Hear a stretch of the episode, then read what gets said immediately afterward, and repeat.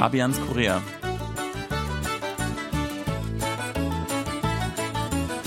Herzlich willkommen zu Fabians Korea. Es begrüßen Sie Fabian Kretschmer und Sebastian Ratzer. Hallo, liebe Hörer. Sie kennen es wahrscheinlich alle, man sitzt im Bus und dann holt der Nachbar einen Burger, ein Sandwich oder in Deutschland wahrscheinlich auch einen Döner hervor und man fühlt sich von dem Geruch äh, belästigt oder man hat Angst, dass der Sitznachbar seinen Kaffee verschüttet auf äh, seine Haut oder auf seine äh, Kleidung. Das ist jetzt nicht mehr möglich in Seoul. Es gibt nämlich eine neue Regelung, dass man keine Speisen verzehren darf und auch keine Getränke. Darüber wollen wir uns heute unterhalten. Sebastian, hast du eigentlich schon von der neuen Regelung mitbekommen? Das habe ich mitbekommen. Darauf wurde ja auch aufmerksam gemacht, teilweise in den Bussen selbst. Da gab es so Hinweisschilder und ja auch in den Medien wurde darüber berichtet. Also das haben sicherlich alle mitbekommen. Und so wie ich das sehe, halten sich auch alle daran. Und ich denke, es ist auch sinnvoll, denn in den Bussen in Korea, gerade auch im Berufsverkehr, geht es ja doch recht eng zu. Also es sind wirklich viele Menschen drin. Äh, man steht dicht an dicht und es ist wirklich fürchterlich eng teilweise. Man gewöhnt sich daran. Aber wenn da jetzt noch einer mit einem heißen Kaffee reinkommt und dann neben mir steht, da würde ich auch so ein bisschen äh, ängstlich oder besorgt darüber schielen, ob der das auch wirklich so äh, gut gehalten bekommt, mhm. trotz Deckel und was es da gibt mittlerweile. Aber da besteht ja doch immer die Gefahr, dass es einfach mal auf den Boden klatscht und ja, dann äh, ist das Theater da. Ja, ich muss mich schuldig bekennen. Ich habe das wirklich durch Learning by Doing äh, kennengelernt, die Regel. Es war nicht gar nicht lange her. Da bin ich in den Bus gegangen mit einem Muffin und einem Erdbeersaft. Und äh, als ich den dann schön essen wollte und trinken wollte, im Bus, das war auch gar nicht voll, da hat dann der Busfahrer übers Mikrofon ein bisschen mit mir geschimpft, war nicht schlimm, aber da habe ich dann gemerkt, oh, das lasse ich besser sein und seitdem halte ich mich natürlich auch dran. Ich finde das eigentlich auch vernünftig, weil in Souls Bussen geht es manchmal wirklich sehr eng zu, äh, gerade zu den Feierabendverkehr oder morgendlichen Berufsverkehr da sitzt man wirklich wie, wie eine Sardine in der Büchse, würde man sagen. Es ist wirklich dann sehr eng und da ist eigentlich sowieso an Essen gar nicht zu denken. Ja, wobei manche das natürlich gemacht haben, wobei ich meine auch, so viel wurde nicht gegessen, aber es wurde doch viel getrunken.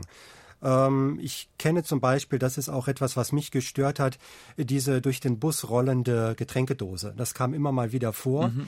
Also ganz fürchterlich, wenn zum Beispiel, sagen wir mal, eine Dose Limonade, wo noch ein bisschen Rest drin war, wenn die die ganze Zeit durch den Bus rollt und dann jedes Mal so ein bisschen nach links und rechts sich verteilt, mhm. dann läuft man da durch. Das klebt natürlich fürchterlich. Irgendwann fängt es auch zu, äh, an zu stinken, je nachdem, was für ein Getränk das war. Also das habe ich manchmal mitbekommen, obwohl natürlich die Busse in Seoul sehr sauber sind und auch sicherlich von dem Fahrer äh, regelmäßig gereinigt werden. Aber wenn der unterwegs ist und seine Strecke noch vor sich hat, dann kann der natürlich nicht nach hinten mhm. gehen und erstmal wischen. Also das habe ich ein paar Mal erlebt und das gibt's jetzt nicht mehr, weil man ja nicht mehr trinken darf im Bus. Das finde ich gut und äh, ja, das, was wir eben angesprochen hatten, Verletzungsgefahr oder dass man äh, sich die Kleidung beschmutzt, habe ich auch mal mitbekommen. Mhm. Hat tatsächlich jemand äh, dem Nachbarn was über das Hemd geschüttet und war natürlich ein Riesentheater. Also äh, da hat ja das Risiko besteht natürlich immer, weil es muss ab und zu wirklich scharf gebremst werden. Genau, das kommt noch dazu. Also es, wir hatten zwar schon in der letzten Ausgabe gesagt, dass die Fahrer nicht mehr rasen, aber trotzdem, wenn ein Bus bremst und wenn man steht, ist es schwer, also sich da zu halten. Und wenn man dann äh, eine Hand, äh, wenn man in einer Hand einen Kaffee hält, dann wird es richtig schwer. Also selbst eine leichte Bremsung kann dann dafür sorgen, dass man einfach mal zur Seite schwingt oder kippt. Ja, ich finde wichtig ist, dass es dann auch genug ähm, Müllkörbe gibt vor den Bushaltestationen, weil oftmals trinkt man ja seinen Kaffee im Plastikbecher und wenn dann der Bus kommt, dann muss man den schnell entsorgen.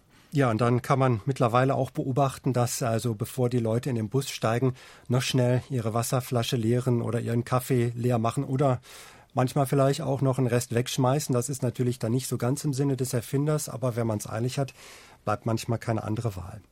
Ja, wir haben jetzt über Busse geredet, aber wie ist es denn mit der U-Bahn? Da würde so eine Regelung ja eigentlich auch Sinn machen, oder? Ja, gilt komischerweise noch nicht. Das hatte mich auch überrascht, dass man das nicht gleich zusammen eingeführt hat. Und das wird natürlich jetzt auch diskutiert, weil die Erfahrungen in den Bussen sind sehr positiv. Aber in den U-Bahnen darf man noch essen und trinken. Da ist es auch sicherer, weil die U-Bahn sich natürlich ruhiger bewegt. Mhm. Ähm, aber es gibt trotzdem jetzt Beschwerden wegen Geruch vor allem mhm. oder weil es andere einfach stört, wenn da jemand vor einem sitzt und äh, gerade einen Hamburger vertilgt oder Pizza isst. Mhm. Also finde ich auch nicht so schön.